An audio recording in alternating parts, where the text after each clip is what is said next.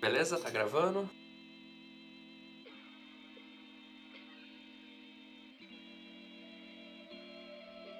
Muito bom dia, boa tarde ou boa noite. Sejam muito bem-vindos a mais um episódio de Groselha Cast. Voltamos, senhor Gustavo, voltamos. Quem é vivo sempre aparece, estamos de volta. Olha só, quem diria? A gente é tipo o Drácula de Bram Stoker, cara. Se bem que ele não morre. Né? Vamos lá, hoje nós estamos aqui para fazer um breve resumo do nosso relatório que está na nossa área de assinantes para o pessoalzinho do Groselha Cast. Não, Groselha, Groselha Club. Vamos lá, Luizão. O cara tá viciado. Isso aí tá ótimo. O Luiz nem precisa editar, não, pessoal. Isso aqui é, isso aqui é improviso, isso aqui é ao vivo. Tá ótimo. Isso, Gustavo, isso daqui é freestyle. Isso é freestyle. Então, senhor Gustavo, o que, que a gente vai fazer hoje? Qual que é a proposta do nosso rápido podcast informativo? Cara, a proposta é a gente falar rapidamente aí dos nossos aportes, falar um pouco do atual cenário que vem pela frente, que é difícil adivinhar, mas a gente né, tem algumas expectativas aí. E falar dos nossos planos aí com o nosso suado dinheirinho. É isso aí, eu já fui na Play Store, já baixei o meu aplicativo de bola de cristal. Eu baixei duas vezes, aliás. Então, tô afiado aqui hoje, eu tô. vou prever o futuro.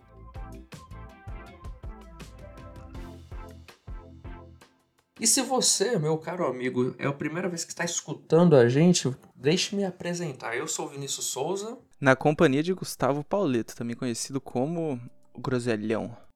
É isso aí. Hoje a gente vai estar com uma proposta bem mais dinâmica. Como eu já falei antes, a gente vai apenas passar um resumão aí do relatório, que obviamente para os membros está muito mais detalhado, muito mais especificado e cheio de nomenclaturas, né? tópicos, tipo perfil do, do investidor, risco do ativo, segmento, proposta e notícias para manter sempre todo mundo muito bem informado. É o relatório que a gente disponibiliza todos os meses para os nossos queridos e amados assinantes.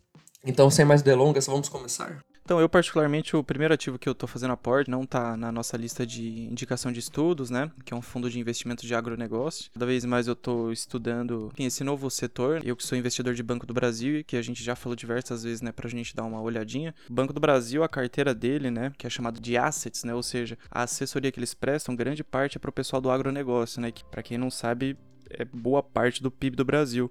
Então, como é um terreno, são terrenos né, muito extensos, os fundos imobiliários agora estão nessa vertente. Eu vejo com bons olhos até para diversificar mais minha carteira. Esse ativo, a, a sigla dele, né, o ticker dele, né, para falar de maneira correta, é o RZTR11. Você conhece ele, Vini? Ah, senhor Gustavo, é obviamente que eu conheço. É o Terrax, o famoso e tão bem posicionado fundo voltado ao agronegócio. Não é um fiagro, é um fundo imobiliário Sinceramente, é um dos que eu gosto. Na minha carteira pessoal, eu tenho uma, uma boa porcentagem nele, obviamente, sempre muito bem fracionado, dividido entre outros ativos, para não, não correr muito risco. E é um ativo que eu adoro. E, e vamos, vamos lembrar aqui, Gustavo, para quem está ouvindo esse podcast, que nenhum dos ativos que a gente vai falar aqui, ou já falou, são recomendações de compra ou de venda. A gente está falando o que a gente faz com o nosso dinheiro. E você, com seus estudos, você, você decide o que é melhor para você. Exatamente. E disclaimer à parte, né, muito bem lembrado, tem um outro ativo que a gente, esse já está no nosso relatório, que é o VRTA, né, VRTA 11, né, Fator Verita, que é a gestão. Esse eu estou investindo bastante também, né, ele está no, no preço patrimonial dele, né, ou seja, ele está custando o que ele vale. Ele está num bom momento de compra, ele é o chamado fundo de papel.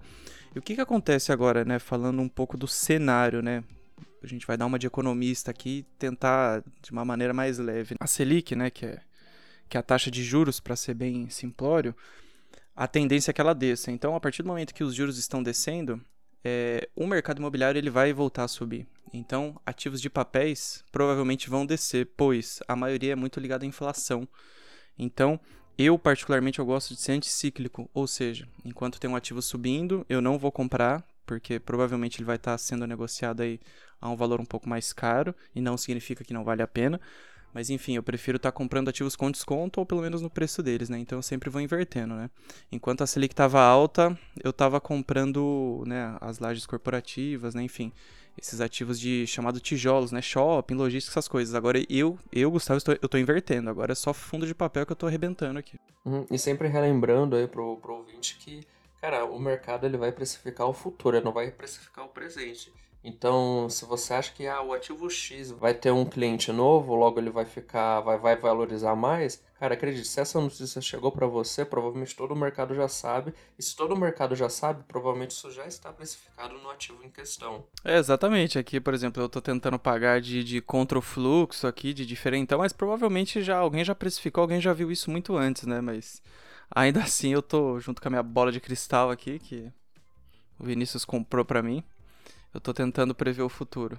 IRDM, esse é o ticker de um dos fundos que eu mais gosto. É um dos fundos que eu estou com maior prejuízo, porque eu comprei quando ele estava alto pra caramba, então na minha carteira pessoal ele tá bem para baixo, mas ainda assim sigo investindo que eu, eu vejo muito futuro para ele. Ele é um fundo de papel, ele é focado em títulos de recebíveis imobiliários, os famosos CRIs, e ele cai na mesma coisa do, do fator Verito. O que, que acontece?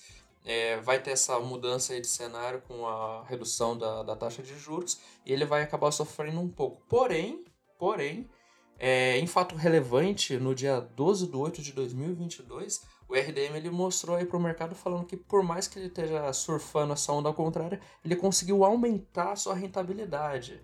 O que pro, pro pessoal que está assinando aí o nosso relatório vai ver que ele está surfando um sentido contrário, está mostrando que a gestão dele está conseguindo contornar esse cenário que já está sendo previsto para a maioria do mercado. Ou seja, isso pode significar que ele é um, sim uma excelente oportunidade no momento e eu estou aproveitando essa oportunidade. Pois eu acredito nisso. Cara, mas eu, eu tenho também é, o cara o Iridium, né, que é o que é a gestão, né, do IRDM.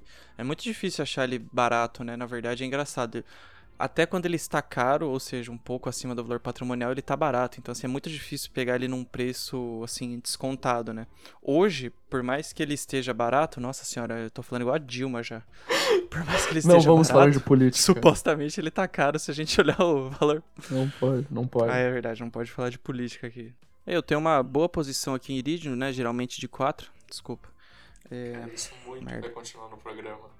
Enfim, pós esse falatório meio dilmesco aí, o, o Iridium a gente vê com bons olhos aí, e é também um ativo que eu tô comprando, né? E da minha parte, para finalizar, eu tô olhando muito pro setor da logística, né? Que já tá começando a ficar caro, né? exatamente por isso que a gente falou anteriormente, né? Pelas questões da, da taxa de juros, mas ainda é um setor que eu gosto muito. E assim, para quem não entende muito, assim, ah, qual setor é bom e tal, cara, tem um raciocínio tão, tão básico assim, que inclusive é ele praticamente é o que nos norteia, que é o seguinte, pense vocês aí, né, que tem um monte aí de, de e-commerce, né, Magazine Luiza, Shopee, AliExpress, que mais que tem? Mercado Livre, Americana, Submarino, Magalu, não lembro se eu falei, mas enfim. Cara, tudo isso é, são varejistas que vendem alguma coisa, né? E qual que é a briga dessas varejistas? É óbvio que é preço, né? Então beleza, então elas ficam lá se matando por preço e a gente vai provavelmente na que é da nossa confiança, mas tem um outro porém, a gente está muito preocupado com, com o frete também, seja ele gratuito ou o tempo de entrega. Então o que, que acontece? A gente, o setor logístico, né, que são centros de distribuições, cada vez mais eles serão acionados ou serão construídos, porque essas empresas precisam colocar seus produtos para que chegue tudo rápido, né? Então assim, a gente cada vez menos, né, nossa geração aí me coloco nela também. A gente não quer sair de casa, cara, a gente quer comprar rapidão quer chegar em casa. Então, a tendência é que pro futuro o setor logístico, ele que já é importante por motivos óbvios, né, ele exploda pelo e-commerce também, né? Então, eu vejo com bons olhos aí na nossa carteira ali a gente tem a o BTLG, né, que é um fundo do, do banco BTG. Eu confesso que eu não, eu não invisto nele, né? Eu invisto em um outro, mas eu não sei se o Vini investe no BTLG. É uma boa gestora, pô, ela já, já se provou com o tempo, cara. O pessoal, a gestão deles é muito boa. E, sinceramente, eu concordo que é um bom fundo, ele é um pouco conservador e ele é de tijolo. Ou seja, esse, esse BTLG, eu vejo que ele é mais pro lado da carteira mais conservadora, onde não vai ter grandes rendimentos, porém você vai ter uma segurança um pouquinho mais elevada. Então, na hora de você fazer a sua cesta de ativos e falar, pô, esse daqui vai ser meu artilheiro, que o cara vai, vai pagar um dividendo de um e pouco por, por mês e vai render a carteira, esse daí seria mais o zagueiro. Que não vai deixar nenhuma bola passar, tá ligado? Vai ficar segurando o jogo lá no meio de campo e. É, ou ainda sobre o BTG, para finalizar, eu, eu investiria se ele tivesse um pouquinho mais barato, né? A, ten, a tendência é que ele vai subir, mas eu, eu gostaria dele a um preço um pouco menor, exatamente por isso que o Vinícius falou, né? Porque a, a maneira que você compra o fundo num preço caro, o seu dividendo, ou seja, o seu retorno, naturalmente ele é mais baixo. Então, se você comprar ele a preços mais acessíveis, o seu rendimento é maior. Então eu tô, eu tô de olho, eu tô aguardando, né? E, e o BTG, não sei se ainda está, mas políticas à parte, o Paulo Guedes, ele ele por anos lá foi, não sei se diretor, lá administrador, ele é um cara que tem muita ligação com o BTG, que é um banco bem bem bem gostoso. Eu na verdade, cara, eu só não, não tenho conta lá porque eu acho que eles cobram taxa, né? Eu, eu gosto deles. Eu não invisto porque eu, eu acho que as, as ações estão caras, mas é um banco é, é bem moderno assim, lógico, diferente da, da Nubank, mas ele é um banco muito atual assim com essas questões de internet, tecnologia assim. Eu, eu no futuro se eu tiver um um patrimônio mais robusto, cara, eu, eu pretendo ser, usar as contas lá, os cartões, enfim, tudo da BTG, de verdade mesmo. É, eu, eu vejo eles têm. Eles são bons. Eles são bons. Tem as taxas, mas as taxas são justas, né? Isso aí, senhor Gustavo. Agora vamos para nossa área de ações. Ações a gente tá. Vai falar apenas de uma aqui agora, que é o tem a maior oportunidade no momento, porque a gente tá focando mais no fundo imobiliário. Afinal, a gente quer aquele pingadão grosso todo, todo mês, né? Você quer, Gustavo? Eu quero. Cara, a gente gosta do pinguelo. O fundo imobiliário tá aí pra isso, cara. Ganhar um pouquinho todos os meses. Mas vamos lá, é bom vocês também ter um pouco de ações. A ação do momento, ao nosso ver, nesse mês aqui do, de setembro, é a Engie. A Engie por quê? Vamos fazer uma análise bem leiga agora. Geralmente, ela é uma empresa que ela é negociada a um preço justo, naturalmente. Ela já é precificada, o, o lucro dela já é algo previsível. As empresas elétricas elas têm essa previsibilidade aí, elas só, só perdem a parte de geração por problemas climáticos. Mas a, a Engie, nesse caso, ela sempre foi negociada mais ou menos a, a 40, ultimamente estava sendo negociada a 42, 43 reais. E daí, pô, agora eu fiquei olhando para falei, caraca, agora fodeu, agora ela vai estourar para cima e a gente perdeu a oportunidade. Só que agora, nesse último, nessas últimas semanas, ela abriu uma outra janela de oportunidade. Tá sendo negociada hoje, no, no dia que a gente tá gravando, a 40 reais e 50 centavos e eu tô vendo ela como uma grande oportunidade. Então, como vocês podem ver no, no último balanço trimestral dela, ela teve um. apresentou um lucro gigantesco, tá ligado? Se for comparado com o mesmo trimestre, esse segundo trimestre de 2021, teve um aumento de 23%, ou seja, pô, ela é uma puta empresa, ela apresenta resultados todos os anos é, melhores do que os anos anteriores, ou seja, ela tá subindo o degrauzinho e agora ela se encontra numa, num momento interessante de você estar tá entrando. De novo, ela não vai te dar retorno como alguns fundos de papel, é, às, às, vezes ela paga uma, duas, três vezes ao ano e somando todas as vezes ainda assim não vai dar um dividendo dividend yield igual alguns fundos de papel, mas ela é uma ótima opção de você ter na carteira, porque às vezes ela tem um, um não recorrente que acaba valendo a pena. Sem falar que ela é uma empresa sólida, ou seja, para você manter o seu patrimônio, fazer com que ele cresça aos pouquinhos ao longo dos anos, afinal aqui a gente, a gente é focado no, no longo prazo, ela é uma excelente opção ao meu ver.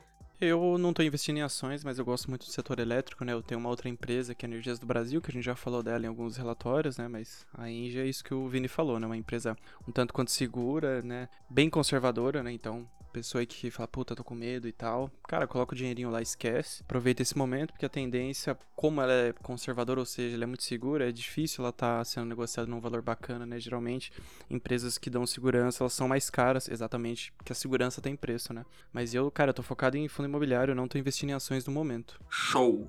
Show, show. Mas é isso, Gustavo. É, esse foi um, um resumão aí do, do, nosso relatório do mês de setembro. Espero que você tenha gostado. Se quiser mais informações sobre como obter o relatório completo, como fazer parte do nosso clube aqui, nosso clube do Bolinha, que pode ser da Luluzinha também, pode ser de todo mundo. Se você quer, você pode vir. É só você mandar uma mensagem lá nas nossas redes sociais, que são... Arroba Groselha Produtiva. Só chamar a gente lá. E agora a gente também tem um número de WhatsApp corporativo profissional, a gente tá crescendo. Agora a gente tá fofo. Tá aqui na. Tá no rodapé. Você não vai decorar o número. Mas lógico que eu sei o nosso número. O prefixo é 15 997 32 0596. Repete aí mais uma vez, Gustavo, só pra fixar na cabeça do, do ouvinte. 997 32 0596. Eu já decorei, só falta você. Hashtag vão aportar nessa Lembrando uma última vez que todos os ativos aqui que a gente falou não são nenhuma recomendação de compra ou de venda, apenas um incentivo para que você levante a bunda da carteira e estude, ou então sente a bunda na cadeira e, e, e estude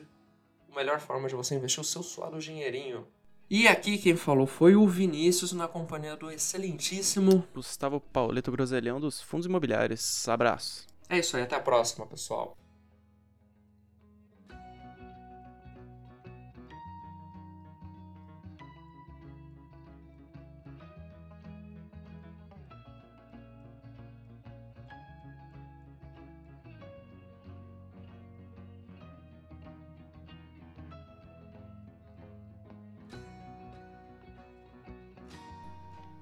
Com eu e você aqui, a gente tem duas bolas de cristal, né? Três com a do Luiz, né? Mas na verdade só ficam seis, dependendo aí. da-